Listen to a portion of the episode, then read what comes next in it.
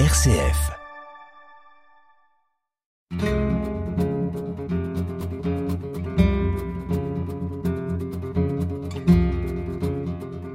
Hors champ, une émission présentée par Bénédicte Minguet. Chers auditeurs, chères auditrices, bonjour. L'écoute est une dimension essentielle du soin, basée sur un mouvement d'ouverture, une capacité à accueillir l'autre, à l'aider à se comprendre, à laisser émerger ou à faire émerger sa demande, elle nécessite un certain enthousiasme à la rencontre.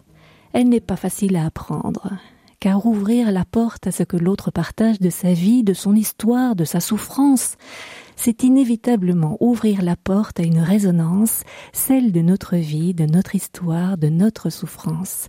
L'écoute implique donc une certaine mise à disposition de soi.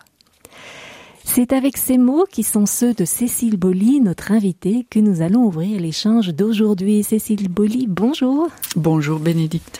Cécile, nos auditeurs vous connaissent également.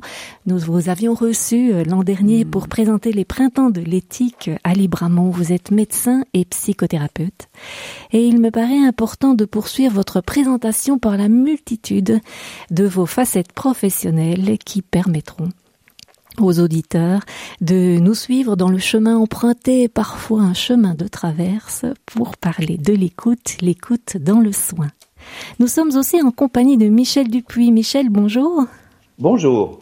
Michel, philosophe éthicien, vous allez aussi euh, euh, nous rencontrer sur ce chemin de l'écoute. Alors je poursuis la présentation et Cécile Bolly, vous compléterez euh, à votre guise ce, ce, portrait s'il vous ressemble. Alors vous aimez transmettre aussi ce que vous découvrez et c'est ainsi que vous animez des formations à l'écoute et en éthique pour les soignants. Vous avez d'ailleurs initié le centre ressort de la haute école Robert Schumann à Libramont.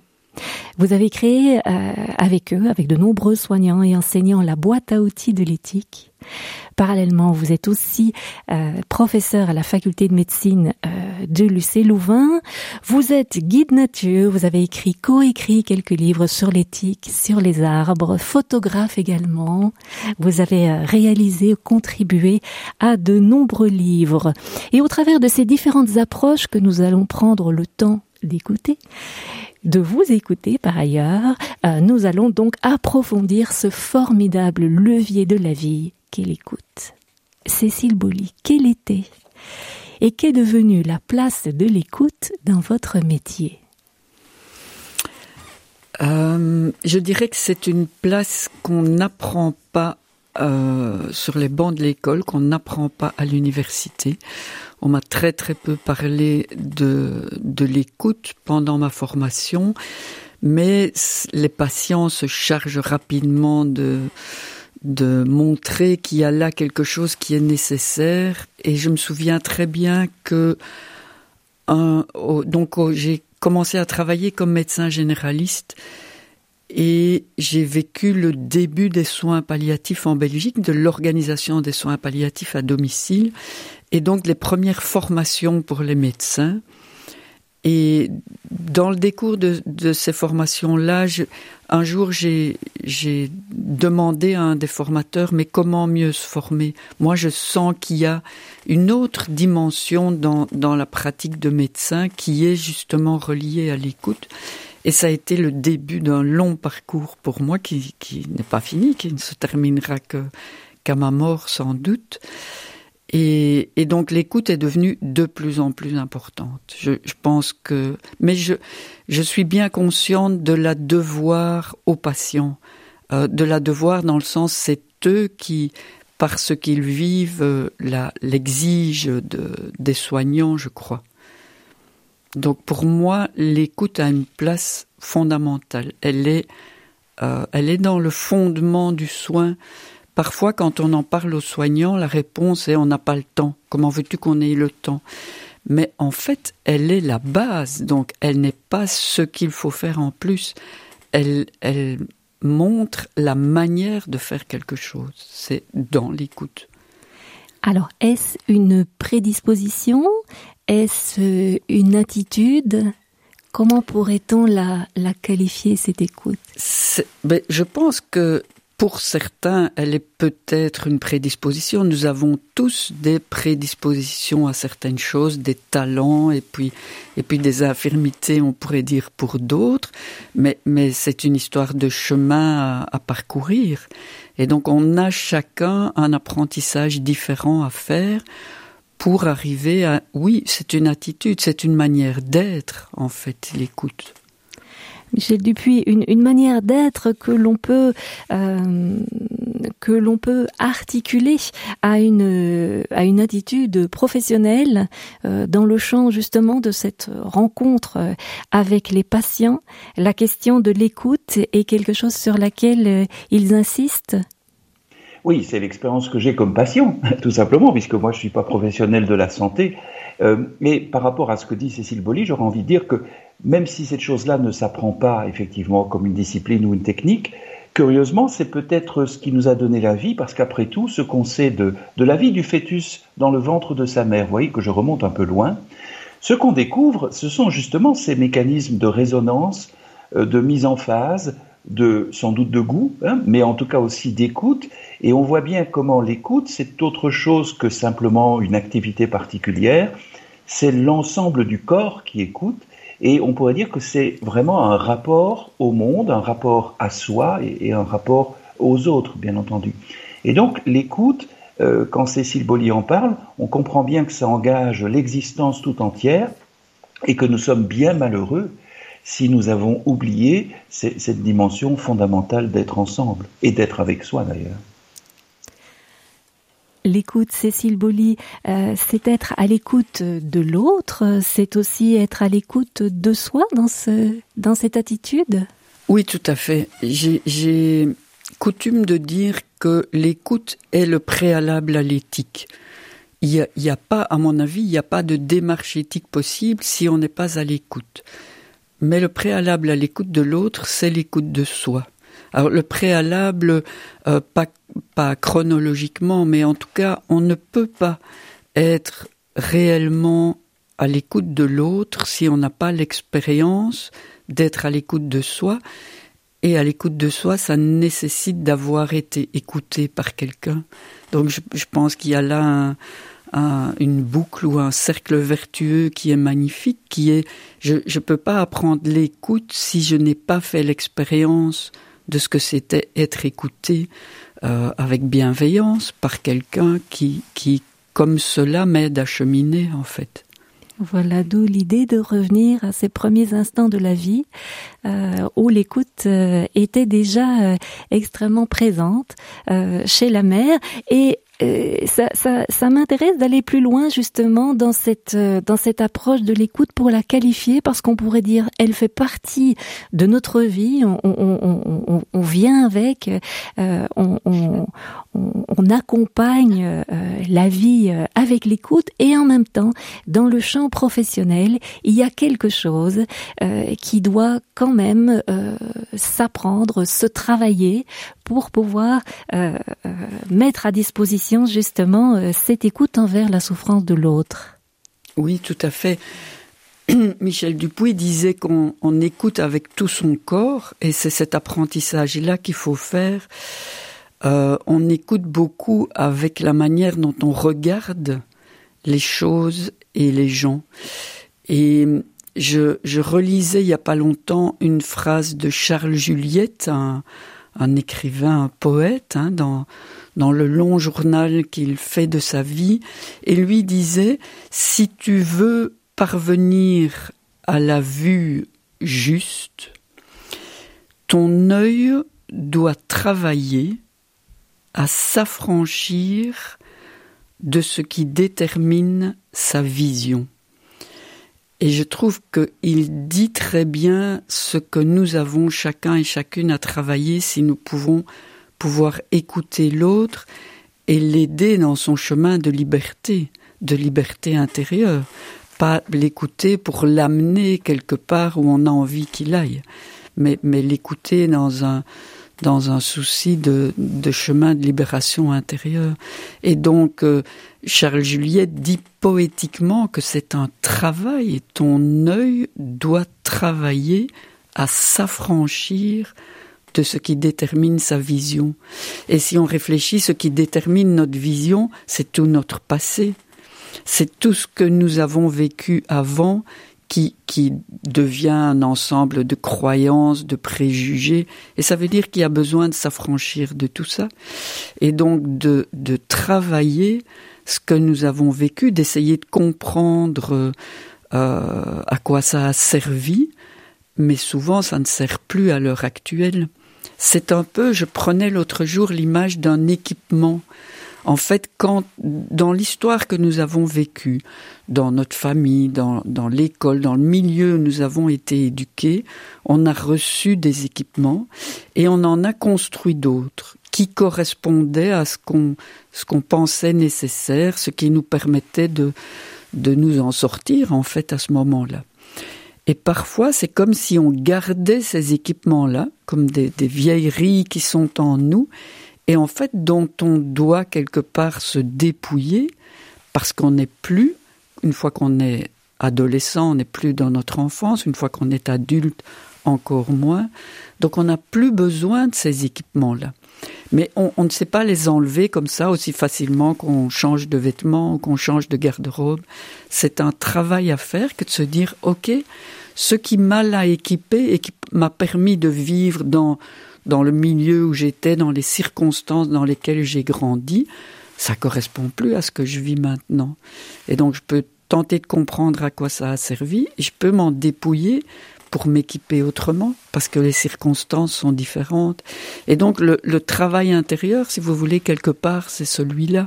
Mais tant que je ne le fais pas, je vais écouter l'autre, je vais regarder l'autre, pour euh, reprendre les termes de Charles Juliette, avec ce qui a déterminé ma vision à moi. Donc, de toute façon, je ne suis pas vraiment à l'écoute de lui.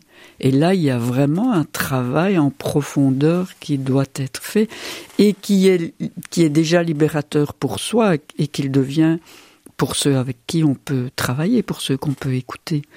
Et, l'écoute, elle est toujours relation.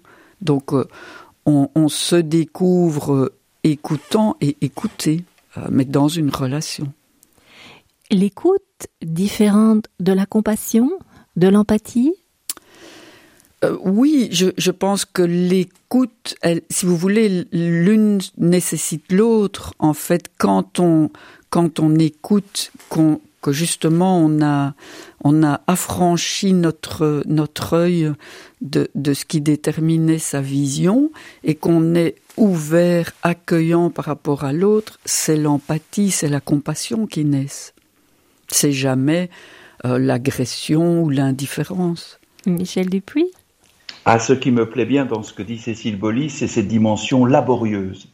C'est un travail. Et euh, Cécile n'est pas naïve. Euh, et donc la disponibilité que je peux offrir à la personne que, ou, ou, ou au spectacle ou à la plante que je veux écouter n'est jamais celle d'une feuille blanche. Parce que mon histoire, effectivement, euh, ne me met jamais à zéro. Et donc, euh, probablement que Cécile Bolly serait d'accord pour dire que l'astuce, le secret, c'est de vivre le présent, mais pas de vivre le zéro, comme si on pouvait recommencer à zéro sa vie. Notre finitude ou notre facticité comme être humain, c'est justement d'avoir un passé, mais un passé qui peut nous porter au présent et pas nous, nous, nous handicaper d'une certaine manière. Voilà comment ce passé ne, ne va pas se, se, réduire à une forme de sac à dos que nous avons euh, sur les épaules, mais qui peut peut-être euh, davantage nous rendre sensibles à ce que l'autre a vécu. Tout à fait. Et, et, ce sac à dos, nous avons de temps en temps justement à le déposer et à, à l'ouvrir et à regarder mais qu'est-ce qui m'a bien servi mais dont je n'ai plus besoin et qu'est-ce qui me sert encore maintenant ou de quoi est-ce que je manque comme équipement et, et, à ce moment-là, comment, qu'est-ce que je peux faire pour l'acquérir?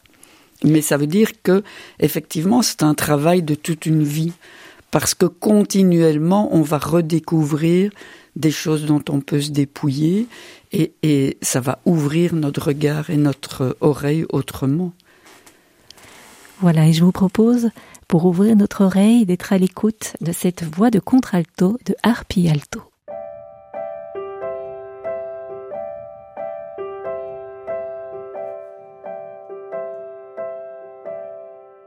Why do.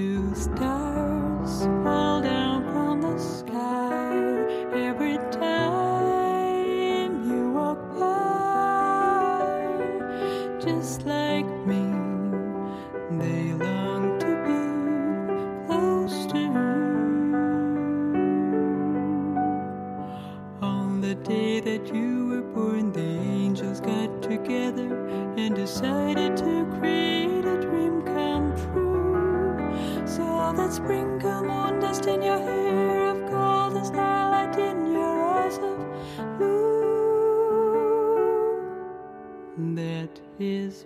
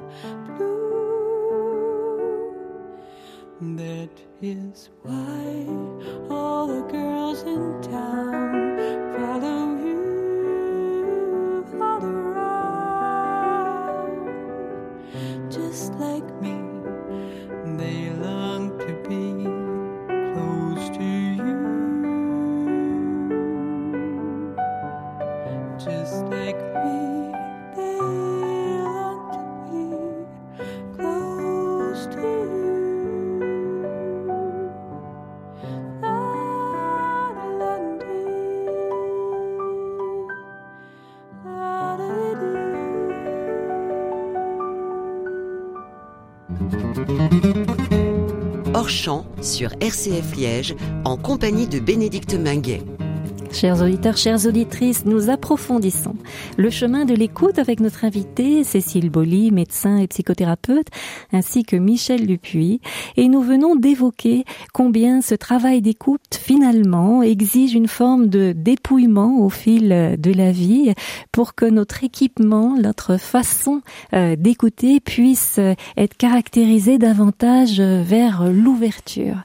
Alors Cécile Bolly, puisqu'il s'agit d'un travail, puisqu'il s'agit euh, d'équiper les soignants dans cette capacité d'ouverture, euh, quels sont les dispositifs euh, formateurs avec lesquels nous pouvons travailler justement dans ce sens? Il y a beaucoup de dispositifs formateurs. Ce qui m'a toujours frappé, c'est que l'écoute est arrivée de manière formelle dans les formations pour les soignants au moment des soins palliatifs. C'est-à-dire qu'on s'est dit, oh là là, il va mourir, elle va mourir, vite, écoutons-le ou écoutons-la.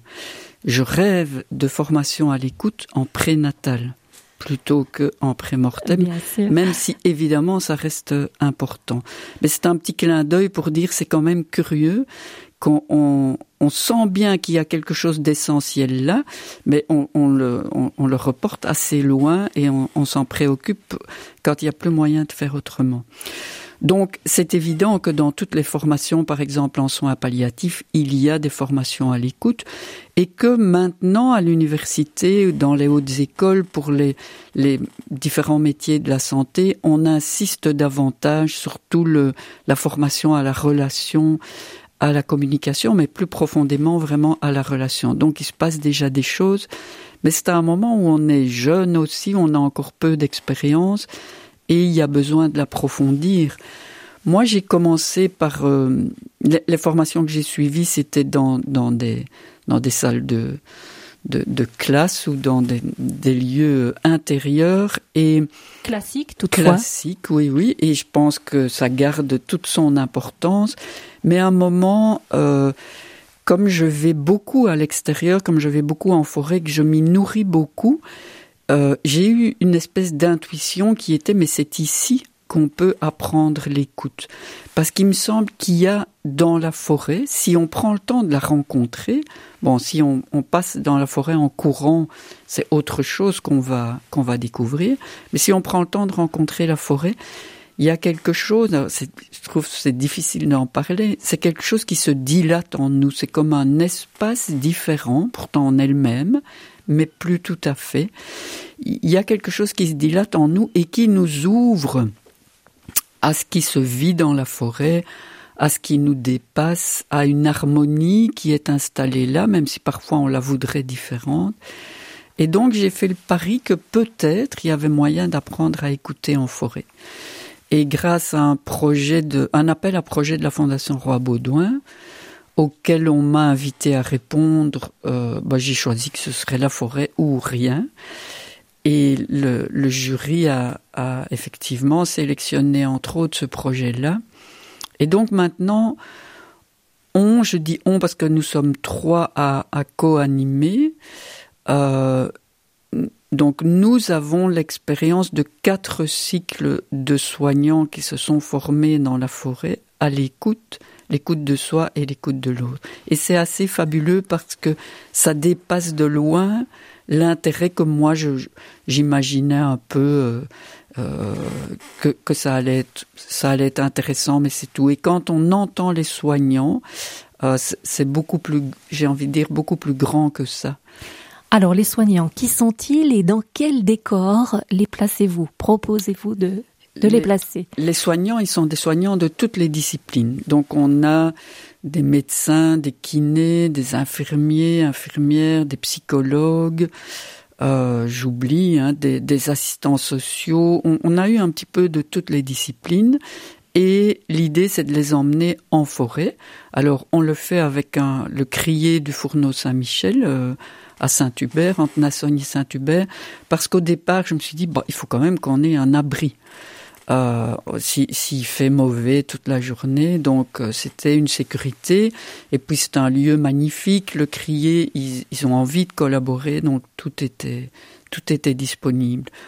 Mais en fait, on ne va jamais à l'intérieur parce que aller à l'intérieur, ce serait fuir les circonstances qui sont qui, qui nous font justement travailler, comme le rappelait Michel Dupuis. En fait, quand il fait mauvais dans la forêt, eh ben, on peut commencer à réfléchir à tiens, qu'est-ce que ça me dit de ce que j'ai à traverser dans mon métier? Très récemment, on a terminé le quatrième cycle jeudi et vendredi dernier. Euh, je ne sais pas si les auditeurs s'en souviennent. Jeudi, c'était une journée où on annonçait de la pluie toute la journée.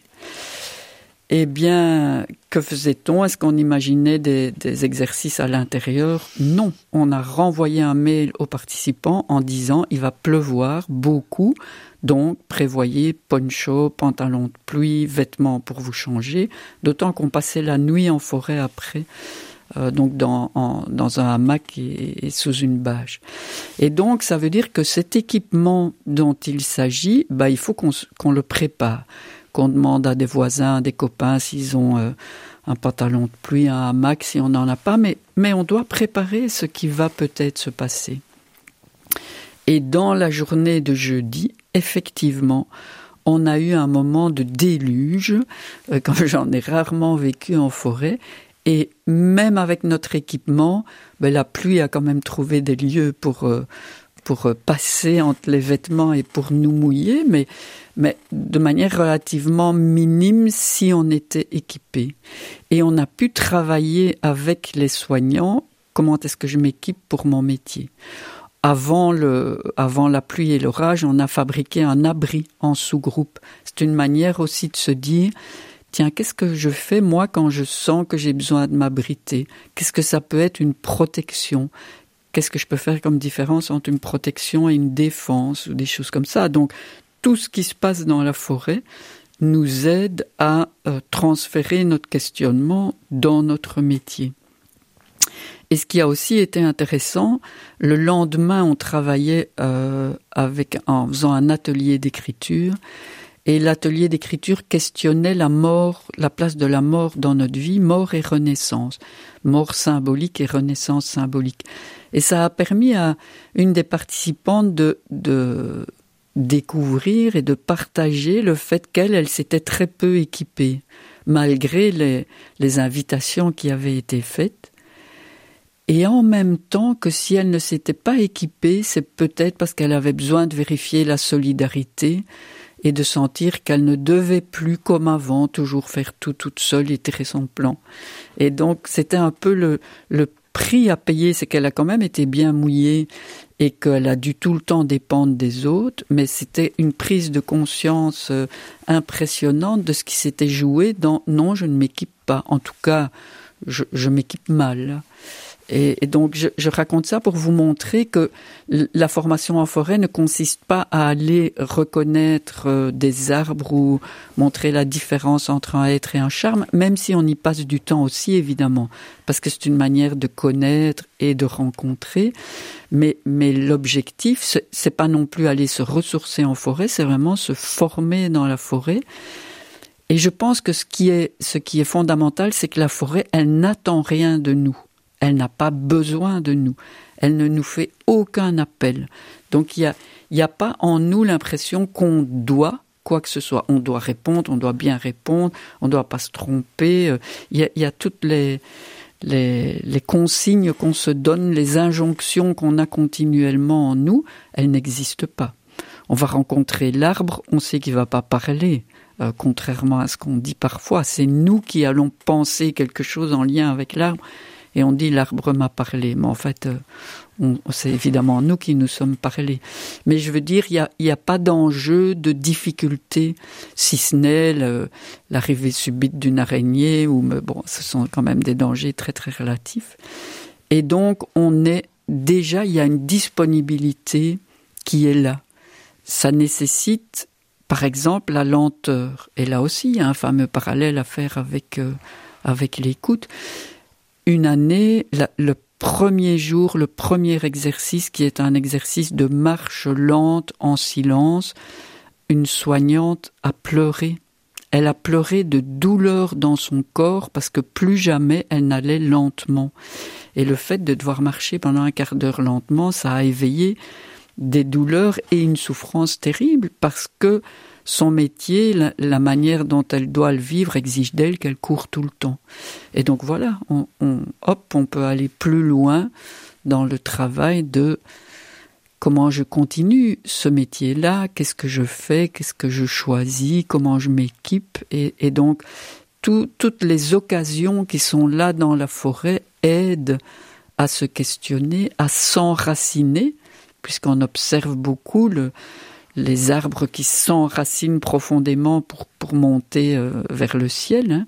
Donc il y a beaucoup de symbolique, il y a beaucoup d'images qui peuvent nous aider dans cette écoute de soi. L'idée, on, on emmène vraiment les soignants dans être centré en soi, non pas sur soi et sur son nombril, mais en soi, puis s'orienter vers l'autre, s'enraciner dans sa propre histoire et être disponible à l'univers l'univers comptant tout ce qui est autour de nous. L'écoute de soi, Michel Dupuis. Alors je pensais, en... c'est passionnant comment Cécile raconte tout cela, et je pensais à deux figures en lui demandant d'en de, choisir une qui, qui lui paraîtrait euh, bah, correspondre le mieux à, ces équipes de soignants qu'elle accompagne. Il y, a, il y a deux figures dans, dans l'histoire occidentale de ce entre guillemets retour à la forêt ou retour au désert. Il y a d'une part euh, le fondateur du monachisme, euh, Antoine du désert précisément, qui part au désert et qui y fait l'expérience de l'autre par excellence. Et puis, euh, au XVIIIe siècle, en France, pas très loin de chez nous, il y a un certain Jean-Jacques Rousseau qui fait aussi cette expérience du promeneur solitaire qui est dans ses rêveries et qui se retrouve lui-même davantage que, l'autre. Et, et, je demanderai à Cécile Bolly, tiens, au fond, ces soignants dont elle nous dit qu'ils vont se recentrer en eux-mêmes, mais pas refermés sur eux-mêmes Sont-ils plutôt du côté d'Antoine du désert ou du côté de, Rousseau dans sa forêt? Alors, merci pour la question, Michel. Euh, les deux figures me parlent. Je vais en choisir une troisième qui, vient. Euh, Jean-Jacques Rousseau, j'aime beaucoup euh, ce qu'il développe et euh, je dirais que j'ai eu la chance dans un des des livres que j'ai écrits, L'arbre qui est en moi, que la préface faite par Jean-Michel Longnaud soit faite à partir de Jean-Jacques Rousseau. Et, et Antoine du désert me fait aussi penser à Saint Jérôme, qui était aussi un des pères du désert. Et j'ai appris par Michel Serres, qui a écrit un livre à propos du peintre Carpaccio, un peintre de la Renaissance, et de, de peintures qui se trouvent dans une chapelle près de Venise, la chapelle des Esclavons. Euh, il représente Saint Jérôme entre Saint Georges et Saint Augustin, entre Saint Georges qui essaye de tuer le dragon, mais le dragon qui revit continuellement, et puis euh, euh, Saint Tryphon qui fait la même chose, qui ne réussit pas mieux, et tout d'un coup Saint Jérôme, qui est dans son ermitage dans le désert, il voit arriver un, lion qui pourrait bien le, tuer, le manger, et Saint Jérôme, euh, par, tout son travail intérieur, comprend que le lion a mal quelque part. Il, parle au lion, il lui enlève la grosse épine qu'il a dans la patte, et le lion, tout doux, accompagne Saint Jérôme partout, faisant même peur à tous les, à tous les moines quand ils retournent au monastère. Et je trouve que ce, ce travail euh, sur soi-même, ce travail d'ouverture que la forêt nous permet, ben c'est à ça que ça va aboutir, c'est que je peux aussi envisager, je vais pas rester centré en moi, c'est centré en moi pour m'orienter vers l'autre et pour voir cette épine qui fait mal en fait. Et si je peux contribuer à l'enlever, c'est la douceur qui sera mise à la place. Et c'est pas c'est pas une histoire de bisounours. C'est c'est une histoire qui existe vraiment. On le sait, hein, on le sait que ce qui nous rend agressifs, c'est c'est une souffrance en nous évidemment. Et, et si on, on prend le temps de travailler tout ça pour soi, ben on, on devient un meilleur accompagnateur là-dedans pour les autres évidemment. Gilles Dupuis, la puissance de la douceur. Oui, c'est c'est le monde à l'envers, mais c'est peut-être ça la vraie nature. Et donc, c'est pas par hasard que toutes ces choses se jouent en forêt, euh, avec beaucoup les végétaux, je le note, et, et aussi un peu les animaux, mais beaucoup les végétaux. Oui, et, et je pense que ça a d'autant plus de sens que on est à un moment de, de l'évolution du monde où on découvre de manière un peu plus scientifique toute la communication et toute l'intelligence qu'il y a dans les végétaux. Et donc euh, là où la forêt, ça, ça peut paraître pour certains un décor, en fait c'est un monde vivant dont nous faisons partie. Je, je crois qu'une de nos grosses difficultés, c'est qu'on nous a séparés de la nature et qu'on on se situe en dehors d'elle. Aller dans la forêt, c'est reprendre une place à l'intérieur de la nature et n'être qu'un petit humain euh, dans un monde qui le dépasse, qui grouille d'autres vivants. Et c'est pour ça que maintenant, de plus en plus, on, il y en a qui préfèrent qu'on parle du vivant plutôt que de parler de la nature, qui serait alors quelque chose de séparé de nous. Et donc l'idée, c'est que nous sommes un vivant parmi les autres et que ça nous enlève cette idée de pouvoir exploiter euh, l'autre parce qu'il est, considéré comme un objet, parce qu'il est séparé de nous. Et on revient comme ça à une relation d'interdépendance beaucoup plus forte et donc de compassion, de douceur, d'empathie. euh, C'est une manière d'aborder ça qui est différente, mais qui, je crois, est essentielle, d'autant qu'on est en train de continuer à détruire tout le monde vivant autour de nous et qu'on voit bien qu'on a beau savoir qu'on va dans le mur, on continue à, y aller sans changer nos comportements. Cécile Bolly, c'est vraiment l'expérience de trouver sa place euh, et que le fait euh, d'écouter demande à ce qu'on soit bien au clair aussi sur la place que nous avons dans, cet espace, dans cet environnement, euh, pour que la relation se déploie. Tout à fait. Et de regarder sa place avec humilité. Ce n'est que notre petite place et l'humus de la forêt, c'est la même origine. Hein, humus, c'est la même origine que humain étymologiquement et que humilité.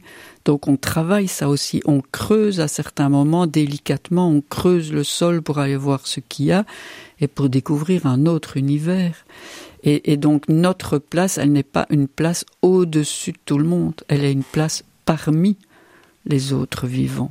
Et ça change tout. C'est toute l'histoire de l'interdépendance. Tout à fait.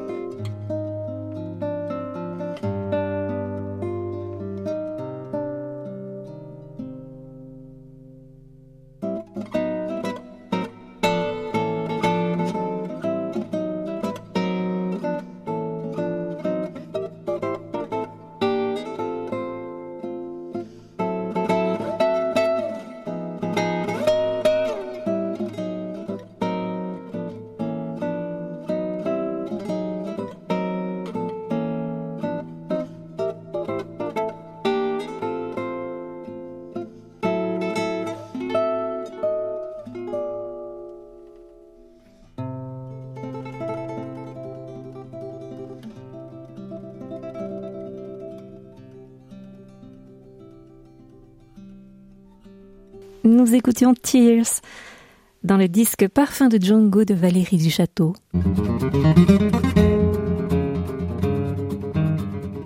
Hors champ sur RCF Liège avec Bénédicte Minguet. Chers auditeurs, chères auditrices, bonjour. Nous sommes en compagnie donc de Cécile Wally, Michel Dupuis. Nous parlons de l'écoute. Nous avons écouté à quel point euh, la forêt peut être un, un, partenaire pour nous apprendre les choses de nous, la façon dont nous pouvons nous transformer à son écoute. Et nous allons poursuivre encore avec cette idée d'un temps à l'écoute du temps. Comment l'écoute des patients est pleine d'enseignements. Cécile Bouli, vous avez été à la rencontre de personnes âgées, de personnes euh, à l'expérience très longue et parfois douloureuse, pleine de souffrances, d'accidents de la vie, et vous avez aussi euh, souhaité transmettre euh, aux soignants la façon dont on peut écouter tous ces récits de vie. Oui, c'est donc c'est dans le cadre des, printemps de l'éthique qu'on a un moment imaginé que justement dans une démarche éthique, on ne peut pas se passer de la parole de l'autre et en particulier ici du patient ou de ses proches. Et donc l'idée a germé avec, c'était avec un groupe d'infirmières indépendantes à ce moment-là, d'aller rencontrer des patients pour les écouter et montrer en fait ce que c'est qu'une attitude d'écoute et surtout donner envie. Parce que si on se met à l'écoute, il y a chaque fois des choses fabuleuses qui sont partagées, qui se passent, et ce sont des grands enseignements pour nous. Parce que ces personnes-là, par l'expérience plus longue de la vie qu'elles ont de nous, elles ont, elles ont des choses à partager qui vont nous aider. Et donc euh, maintenant, chaque année au printemps, dans une collaboration avec TV Lux, qui est la télévision régionale en province de Luxembourg, et plus particulièrement Christelle Collin, une journaliste, on va rencontrer des personnes âgées que nous ne connaissons pas et que parfois même des gens nous renseignent. Parfois ils appellent euh, chez TV Lux pour dire tiens, euh, ou bien il, rencontre Christelle ou moi et il parle d'une personne qu'il trouve que ce serait intéressant qu'on aille rencontrer. Alors pour illustrer euh, ce, propos, on, on, vous voit dans, dans les vidéos aller à la rencontre de ces personnes et entrer dans leur chez eux, donc à domicile. Vous vous asseyez à leur table, la caméra va pointer la nappe brodée euh, de, de, de, la dame que vous allez rencontrer et en vous asseyant à cette table, elle va vous conter euh, la façon dont elle s'est adaptée euh, à la vie en fonction de, de, de l'âge qui est venu et, et, de cette vulnérabilité qui se donne à vivre et qui doit s'accepter aussi.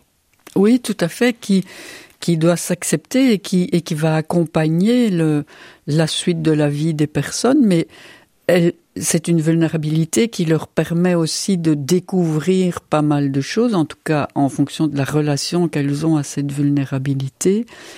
Et, et je fais chaque fois le pari qu'en parler va les aider, plutôt que de, de les laisser dans une vulnérabilité qui serait isolée, j'ai envie de dire tout d'un coup pouvoir parler de la vulnérabilité, c'est partager sa tristesse ou sa difficulté ou sa colère et c'est ne plus être seul avec ça. Parce que très souvent, on, les soignants, en, en, tout cas, mais peut-être pas seulement, ont plutôt tendance à éviter une parole autour de la vulnérabilité. Oh, on va la rendre triste, on va lui faire du mal. On voit bien aussi quand quelqu'un a perdu un être cher, qu'on l'évite. A, il y a les, gens qui sont en deuil disent je vois bien que dans les magasins on m'évite pour parce qu'on ne sait pas on ne sait pas que leur demander. Et donc là l'idée c'est de se dire mais cette vulnérabilité que la personne a vécue et qu'on ne connaît pas toujours. En arrivant moi je ne connais pas ces personnes là euh, je ne sais pas ce qu'elle va en dire mais elle ne sera plus seule avec. Et peut-être que pouvoir en parler ça aide aussi à donner du sens et à à partager un, une manière d'être et de faire qui va en aider d'autres. Et donc, euh, quand même, un certain nombre de ces personnes âgées que je rencontre disent mais ma vie ne sert plus à rien. Et tout d'un coup, par le fait d'être interviewé et de pouvoir le partager, elles, retrouvent du sens parce qu'après souvent leur téléphone, on, voilà donc il y a quelque chose qui se passe et ça montre que au-delà, au je dirais, de, de ce qui se passe après, ça les aide par rapport à leur vulnérabilité. Vous prenez l'exemple notamment euh, de la rencontre avec euh, un monsieur euh, qui est en chaise roulante mmh. et qui a vécu plusieurs accidents. Un premier accident qui était la mort de son père à l'âge de 11 ans et le fait de devoir retourner à la ferme, s'investir, sinon le juge lui dit qu'il va être placé. Mmh. Et puis plus tard dans sa vie, un accident autour d'un arbre d'ailleurs, il tombe et donc il se retrouve retrouve en chaise roulante et, et, et le récit que fait cette personne-là euh, vous nous donne à, à, à, voir finalement la résilience, la résilience toute humble, euh, parce que ce n'est pas comme ça avec ces mots-là que les personnes en parlent. Mmh. Hein, on en parle plutôt comme des, des, des, des accidents de la vie. Et pourtant, euh, le, le regard porté, c'est le vôtre, l'écoute, le regard porté de la caméra, met en évidence euh, ces cette incroyable résilience et adaptation dont cette personne, euh, voilà, a fait preuve dans, tout au long de sa vie. Oui, tout à fait. Et souvent, les gens qui voient les reportages et qui écoutent ce qui est dit, euh, ils disent ce sont des maîtres. En fait, ce sont des maîtres ces gens-là pour nous, parce que effectivement, c'est avec leurs mots, dans dans dans toute leur humilité, et comme si, ben voilà, de toute façon, il n'y a pas d'autre choix qui partagent ça. Mais ils savent aussi en profiter, et en, en profiter dans un sens constructif. Hein, mais euh, par exemple, le monsieur dont vous parlez, il a suffi de s'asseoir et de dire de, quoi avez-vous envie de nous parler? Moi, je, ne connaissais pas sa vie, je savais seulement qu'il était en chaise roulante suite à un accident. Et il a commencé par parler de la mort de son père. Et c'était la toute première fois de sa vie qu'il en parlait. Après, l'infirmière qui le soigne m'a dit, jusque-là, il avait toujours refusé. Et donc voilà, il y avait sans doute, euh, je sais pas, je sais pas bien ce qui s'est passé, mais le fait qu'on vienne vers lui, que qu'il ait une certaine importance, qu'il ait une ouverture, voilà, parce que c'est pas parce que je venais de l'écouter pendant un quart d'heure et que j'avais fait ça bien, pas du tout. Il me renvoie à ma propre humilité dès le départ. Il en a parlé. Donc euh, j'aime bien que on ne perd pas du temps avec ces, personnes-là. Ils savent qu'on vient pour les rencontrer et très souvent on va on va tout de suite dans la profondeur. Une dame qu'on a interrogée cette année, elle a perdu son fils il y a très longtemps et voilà, elle a elle a expliqué euh, avec beaucoup de douceur et de et d'authenticité ce qu'elle a vécu, les difficultés, la différence dans, dans le couple, des choses comme ça. Et, voilà, et elle est bien des années après, et, ça peut aider d'une part ceux qui vivent cette vulnérabilité-là, mais aussi à nous aider à apprivoiser notre propre vulnérabilité. Et c'est ça qui est fabuleux euh, quand on, partage. Alors ces dames qui, racontent comment depuis 40 ans elles portent euh, cette souffrance nous donnent à voir aussi la question du temps. On vit 40 ans avec euh, avec cette histoire, avec cette douleur.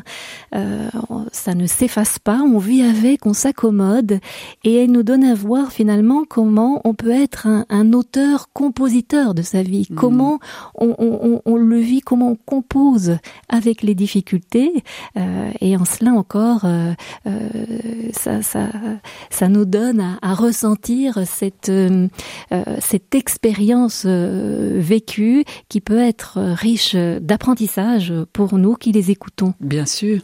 Et ce que vous dites me, me fait penser à um, un livre d'Henri Gougaud. Moi, j'aime beaucoup Henri Gougaud et il a entre autres écrit Les sept plumes de l'aigle. Et dans les sept plumes de l'aigle, chaque plume a un secret, en fait, euh, qui est, qui est partagé petit à petit, évidemment, au long du livre. Et il y a un des secrets, je pense que c'est la troisième des plumes, euh, le secret, c'est l'attention. L apostrophe attention. Et, et donc le, le, sorcier qui partage euh, ce secret-là, il dit à celui qui l'écoute, quoi que tu fasses, n'accorde pas toute ton attention à celui qui est en face de toi. Tu dois toujours garder une toute petite partie pour toi-même. Et personne ne le saura. Toi seul sais que quand tu es attentif à l'autre, en même temps, il y a quelque chose à quoi tu es attentif en toi. Et ça veut dire que tu gardes, alors il dit, une, lampe allumée, et, cette lampe qui est allumée en toi, elle, elle t'envoie vers ta propre profondeur. Et elle te demande d'être là, en fait, avec tout ton être. Et ça renvoie aussi à, par exemple, à Graf Durkheim, qui a été euh, quelqu'un d'important dans mon trajet d'apprentissage de l'écoute. Et Graf Durkheim, donc c'est un, psychologue allemand qui est allé en Orient, c'est un des premiers Européens à avoir ramené euh, le, le, zen et les arts martiaux en, en Europe. Et lui parle de notre être existentiel et de notre être essentiel. Comme Google, l'idée qu'on a un peu des personnages en nous et que parfois on, se suffit de ces personnages-là, mais qu'à certains moments, on sent bien que c'est autre chose qui nous appelle et que c'est cet être essentiel. Et, et, je trouve que dans la relation avec ces personnes âgées si proches de leur vulnérabilité et si prêtes à la partager, euh, sans se soucier guère du camp dira-t-on et de ce qui va se passer après, eh bien on est aussi renvoyé à ça, à cette à l'attention qu'il faut avoir vers l'autre dans l'écoute, mais aussi à une toute petite part. Et, et Henri Gougaud dit même si c'est pauvre comme un filet d'eau dans le désert, donc c'est une toute petite part de toi, doit rester comme une lampe qui, qui te ramène à l'essentiel en toi. Et je pense que c'est vraiment essentiel, effectivement, dans l'écoute. On, pourrait rajouter avec le regard de la caméra l'attention que vous avez apportée aux gestes du quotidien. Mmh. Euh, c'est aussi une forme d'écoute euh, que d'observer comment les gens euh, font, se débrouillent pour ouvrir un tiroir, servir un café, vous demander de, de, de, porter la tasse jusqu'à jusqu'à la jusqu'à la table.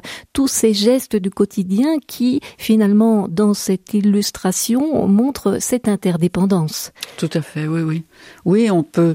Je, je pense qu'on peut inviter les, les les auditeurs à, aller sur TV Lux et, en mettant printemps de l'éthique sur le site de TV Lux et ils verront euh, ces gestes dont vous parlez et qui sont essentiels et qui font que tout de suite on est dans on est dans une vraie relation et dans, dans une communauté dès qu'on est chez eux en fait et c'est très beau. Et c'est très beau. Michel Dupuis, ça vous évoque euh, cette vulnérabilité, cette écoute, ce récit de soi, de l'autre? Ça, me fait penser à deux petites choses, mais qui sont vraiment marginales par rapport à ce qu'on vient d'entendre. D'une part, c'est que ça serait épouvantable de donner aux personnes le droit de parler sans avoir d'abord le droit d'être écouté. Après tout, il y a sans doute pire souffrance que de parler sans être, sans être écouté. Et là, nous devons repenser vraiment nos, organisations soignantes. Euh, deuxième chose, c'est tout à fait frappant comme euh, ce, que raconte Cécile Bolly, comment elle aborde les gens, euh, l'atmosphère qui, est là derrière, qui, est un peu le référentiel de, leur rencontre, c'est un mot qu'elle n'utilise pas beaucoup. Je vais l'utiliser euh, sans, sans, lui forcer la main. C'est un mot que, moi j'appellerais ça la foi, mais si on peut dire aussi la, la confiance, qui fait que euh, il y a, euh, Husserl parlait de doxa, c'est-à-dire qu'une foi dans, dans la possibilité, c'est possible. Euh, on ne tourne pas autour du pot et pourtant on n'est pas brutal. On est dans le quotidien, dans le trivial, dans les petites choses et on s'ouvre absolument à l'extraordinaire. Des choses qui ont été pesées, pesantes durant des années, tout à coup s'ouvrent, s'offrent, se mettent en récit. Ça, c'est une chose tout à fait fondamentale. Mais je me rends compte que ce qui est là derrière, l'atmosphère qui permet, qui permet tout cela, c'est une atmosphère de confiance partagée. Voilà. Et ça, c'est quand même un élément qu'on reçoit probablement plutôt qu'on ne peut le susciter soi-même. Nous allons, Michel, rester sur ces formidables mots de conclusion. Si ça vous convient aussi, Cécile Bolly, tout à fait. Voilà, vous remercier euh, chaleureusement d'avoir partagé cette expérience avec nous, euh, pouvoir aussi euh, renseigner les auditeurs s'ils le souhaitent euh, sur le fait qu'ils peuvent retrouver vos livres dans toutes les bonnes librairies. Mmh. Voilà, mais aussi ces films, notamment euh, sur TV Luxembourg, si vous inscrivez dans, dans votre moteur de recherche un temps à l'écoute du temps. Oui, ou même simplement printemps de l'éthique. C'est encore plus facile à retenir. Voilà. Merci beaucoup à chacun de vous, Michel, Cécile et nos auditeurs également. Nous les retrouverons d'ici 15 jours ou peut-être après les vacances. Merci Bénédicte.